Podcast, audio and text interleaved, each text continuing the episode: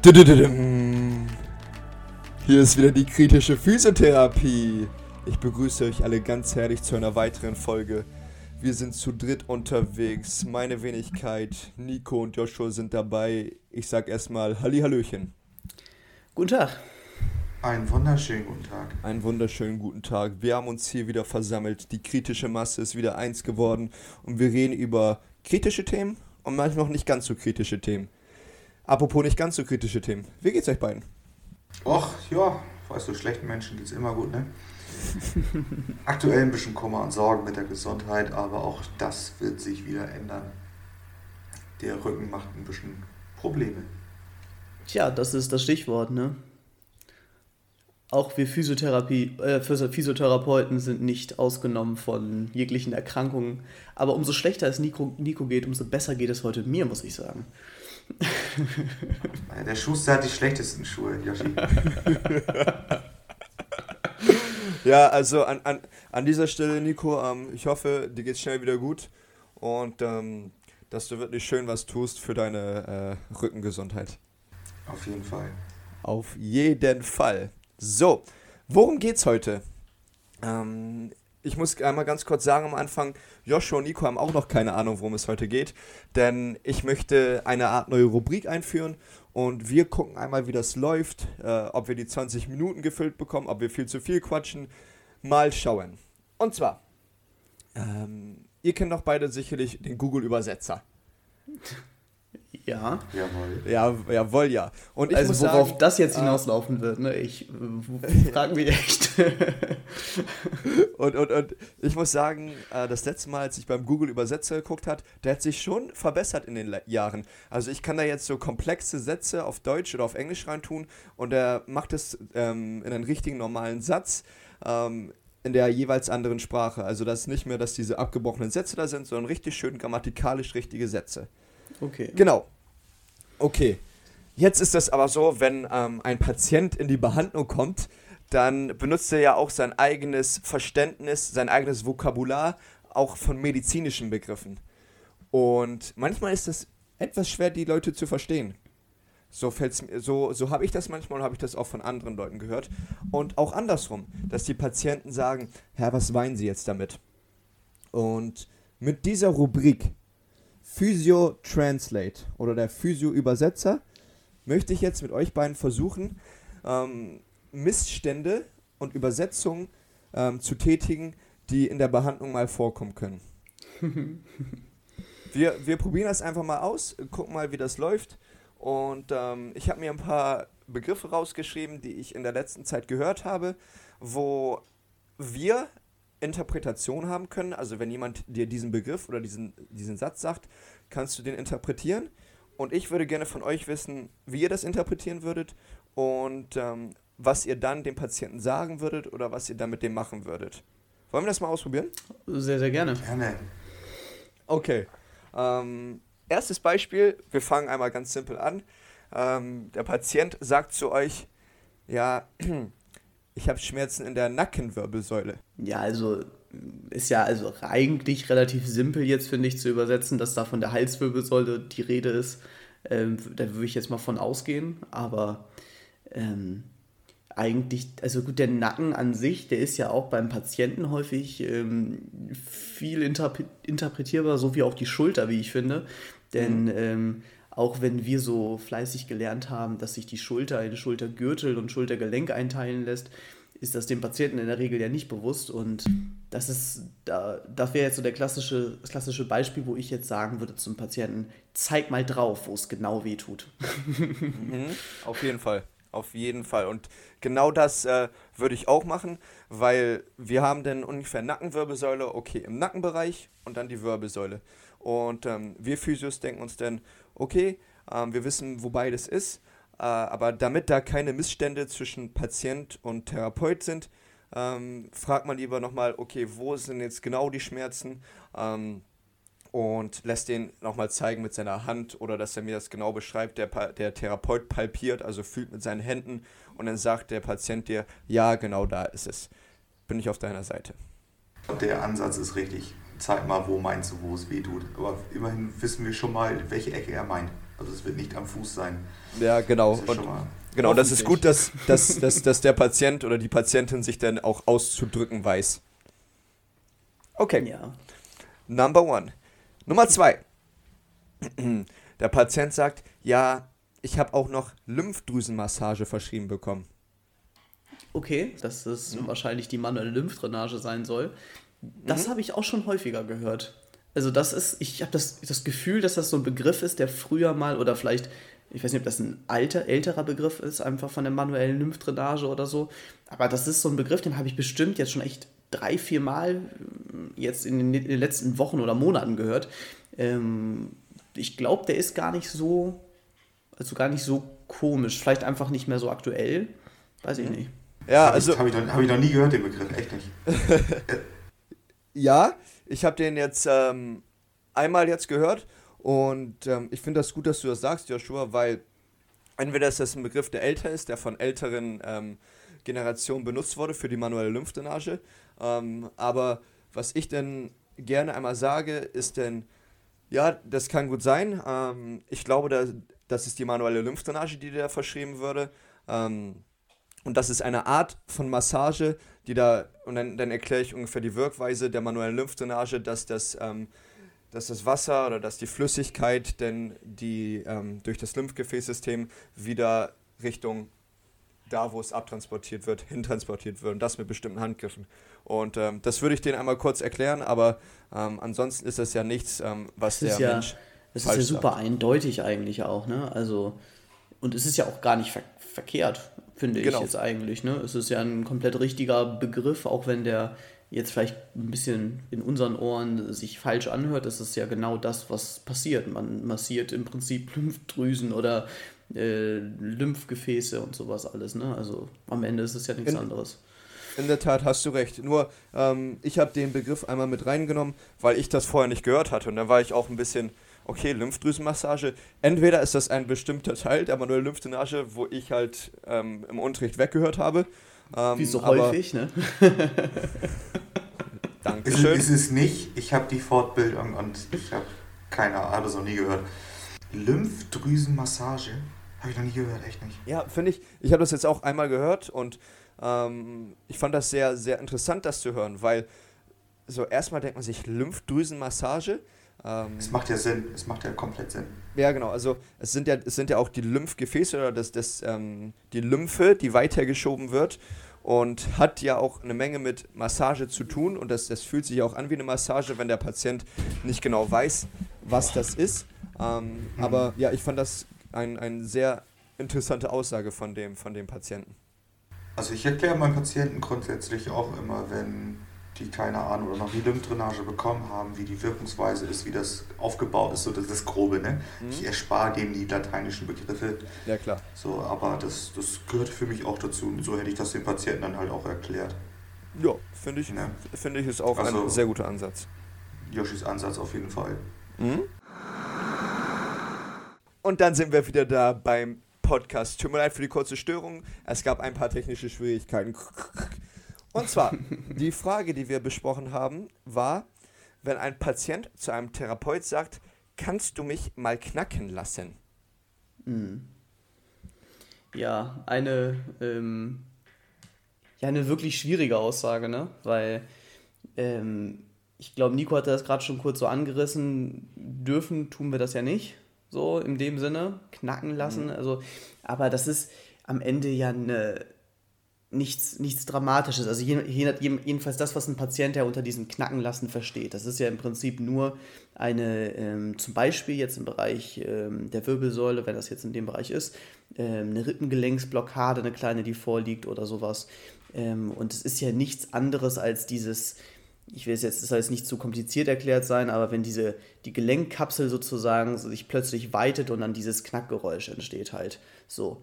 Ähm, was natürlich häufig dazu führt, dass ein Patient zum Beispiel jetzt also in dem Fall im Bereich der Brustwirbelsäule mal so dieses Durchatemgefühl hat, dass er einfach sich mehr bewegen kann oder sowas und mehr Atembewegung wieder hat, was natürlich erstmal nur einen positiven Effekt hat. Ich glaube, wo man ganz vorsichtig mit sein muss, ganz grundsätzlich geht das nicht mehr, es ist weg ein bisschen von der Begriffserklärung, aber ähm, man muss sich schon recht sicher sein, was man damit erreicht, glaube ich. Also, ähm, wenn. Also nicht komplett durchmanipulieren, wie wir lustig sind. Genau. Weil ich, also es ist ja auch wieder Geschmackssache, aber ich persönlich bin jetzt nicht so ein Freund von nur Manipulation und sowas alles. Und ich glaube, das ist, wenn der Patient sagt, boah, kannst du mich mal knacken, dann ist alles wieder gut. Ganz wichtig, hier mit auf den Weg zu geben, weil du kannst mobilisieren, mobilisieren, mobilisieren, ne? Ähm, solche Gelenke, aber ähm, es geht ja dann darum, dass es nachhaltig gut ist. Und das ist ja das, was wir auch, also was ich jedenfalls in meinem Berufsalltag erlebe, dass Patienten sagen, die sind, keine Ahnung, zwei, dreimal im Jahr das ist jetzt keine Kritik an den Berufszweig oder so, ne, beim Osteopathen oder beim Chiropraktiker ähm, oder sowas und lassen sich dann da ähm, durchknacken, in Anführungsstrichen. Und dann geht es denen wieder für ein halbes Jahr gut. Dann werden die Abstände häufig immer kürzer und ähm, ja, und dann landen sie irgendwann bei uns. Und ähm, deswegen denke ich, ist da so diese Aufklärungsarbeit gefragt. Ne? Ich meine, verteufeln will ich das nicht. Ich finde, das ist eine gute Sache. Das kann, das kann man mal zu einer kurzen ähm, Lösung eines Gelenkes nutzen, aber das soll nicht die Regel sein. Also es, es kann ein Teil der äh, Therapie sein, aber soll sie nicht komplett ausmachen. Fühle ich, fühle ich sehr die Erklärung. Was ein Monolog hier. ja, also das ist, das ist auch meine Herangehensweise. Wenn jemand ähm, kommt und sagt, kannst du mich mal knacken lassen, dann ähm, würde ich erstmal diesem Menschen erklären, dass ähm, nur weil man dich knacken lässt, wird das nicht die Wurzel allen Übels behandeln, sondern das, ähm, das sind andere Faktoren, die der Mensch machen muss, damit es ihm langfristig gut geht. Und nur weil einmal deine Wirbelsäule knackt und du dich danach gut fühlst, heißt das nicht, dass du, eine langfrist, dass du langfristig gesund bist. Da spielen andere Faktoren mit dazu, wie dein Lebensstil, Ernährung, deine Bewegung im Alltag, sportliche Betätigung und da bin ich, finde ich, ist es sehr wichtig, ähm, dass wir diesen Menschen erklären, wie wichtig das ist und dass wir ihnen aufklären, ja, wir, ähm, theoretisch können wir das machen. Ähm, wenn, man, wenn wir noch nicht die Vorbildung haben, können wir das noch nicht oder dürfen wir das noch nicht. Und dass es aber nicht der, die All, Allheilmittellösung ist. Ja, aber es ist im Prinzip, das läuft ja auf diese ewige Diskussion, aktive gegen passive Therapie irgendwie auch hinaus, ne? Ähm, mhm. die man vielleicht mal in irgendeiner einzelnen Folge mal behandeln kann. Ja. Ähm, aber äh, ja, nee, ich finde, du hast damit alles Wichtige gesagt. Sehr gut, sehr gut, sehr gut, sehr gut. Okay. Ähm, wollen wir gleich zum nächsten? Gerne. Ich habe noch ein paar. Und zwar, ähm, wenn der Patient dem Therapeuten sagt, meine Bandscheibe ist rausgesprungen. Kenne ich, fühle ich. ja, also ähm, vielleicht einmal an alle äh, Patienten unter euch. Ähm, eine Bandscheibe ist ein, ähm, ein ein Puffer, der sich zwischen euren Wirbeln befindet. Dieser ist eingebettet und ähm, sehr stark gesichert durch Bänder und kann seine Position nicht so ohne weiteres ähm, verlassen. So. Also diese Aussage, mir ist die Bandscheibe rausgesprungen oder rausgeflogen oder ähm, durch die Bauchdecke geschossen oder sowas, was man da alles. Oha! ein bisschen übertrieben jetzt. Ähm, die sind natürlich schlichtweg komplett falsch. Aber ähm, ich glaube, das, was ein Patient damit ausdrücken möchte, ist, wie schlecht es ihm geht und wie stark seine Schmerzen sind.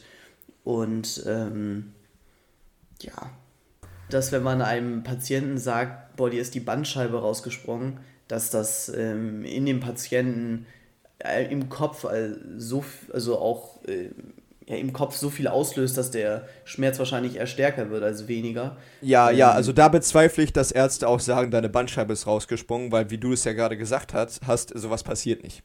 Ja, aber, aber wer sagt dem Patienten das? Also wo kommt das her? Also wenn man jetzt zum Beispiel das, was du als erstes gesagt hast, diese Nackenwirbelsäule und sowas, das kann man sicher irgendwie noch herleiten. Aber genau. die, Band, die Bandscheibe ist rausgeflogen oder rausgesprungen oder was weiß ich. Also das naja, wenn du, wenn, wenn dir jemand sagt, ähm, du hast eine, sagen wir mal, du hast einen Bandscheibenvorfall. Mhm. Das ist ja das, was man von, was der Arzt einem Patienten sagen kann. Und dann hast du, was ja ganz typisch ist, du bückst dich und auf einmal schießt dir das hinten in den unteren Rücken. So, und dann, dann, dann stellst du dir das ja vor, was geht gerade in deinem Körper vor? Und ähm, wie, wie die ähm, Pathologie, wie es eigentlich ist beim Bandscheibenvorfall, dass dieser faserige Ring, der das Ganze festhält, dass der vielleicht ein bisschen ähm, kleine Schädigung hat und dass vielleicht eine kleine Delle nach hinten ist, wie bei einer Bandscheibenvorwölbung.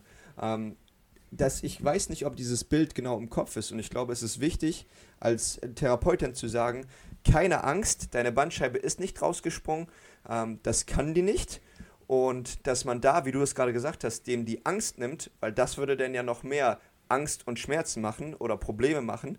Und da sehe ich uns in der Pflicht, dass wir dann sagen, okay, ähm, hab erstmal keine Angst, so kann das nicht passiert sein und dann erstmal über die, diesen Entstehungsmechanismus eines Bandscheibenvorfalls aufklären und dann die Möglichkeiten, wie man wieder schmerzfreier werden kann. Darüber sollte man ihn erstmal als Therapeut aufklären. Auf jeden Fall. Habe ich bisher auch immer so gemacht. Vorbildlich. Musst du auch. Eine letzte ähm, Aussage habe ich noch an euch. Oh. Und zwar, ähm, äh, Therapeut fragt, ähm, oder Patient sagt Therapeut, ja, ich mache so ein bisschen Sport. Und dann fragt der Therapeut den Patienten, ähm, okay, wie oft?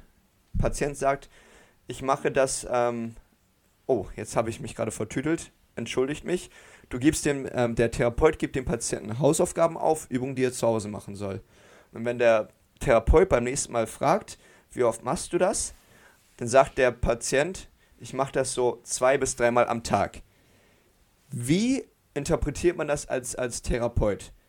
Wenn du ihnen zum Beispiel eine Übung ähm, gibst, wie zum Beispiel einen Bizeps-Curl zur Kräftigung der Oberarmmuskulatur. Wenn dir sagt, ja, ich mache das zwei bis dreimal am Tag wie seht ihr das? Also entweder kannst du jetzt den, den Five-Head machen und den Umfang messen und über, wenn du den Patienten ganz lange Therapie hast, den Umfang nachmessen. ja. Äh, guck es dir an, ob sich was getan hat an Kraft oder wenn du sagst, es ist genauso schlecht wie vorher, dann glaube ich nicht, dass er es gemacht hat oder sie es gemacht hat. Mhm. Aber im ersten Moment musst du es halt einfach so hinnehmen, was sie dir erzählen. So ist es ja auch, wenn sie in die Praxis reinkommen und beispielsweise jetzt ohne Verordnung vom Arzt sagen, ich habe Schmerzen und die sind so unendlich doll, ich habe noch nie stärkere gehabt, aber er vor dir steht, musst du erstmal so hinnehmen, wie es ist. Ne? Definitiv, erstmal ja.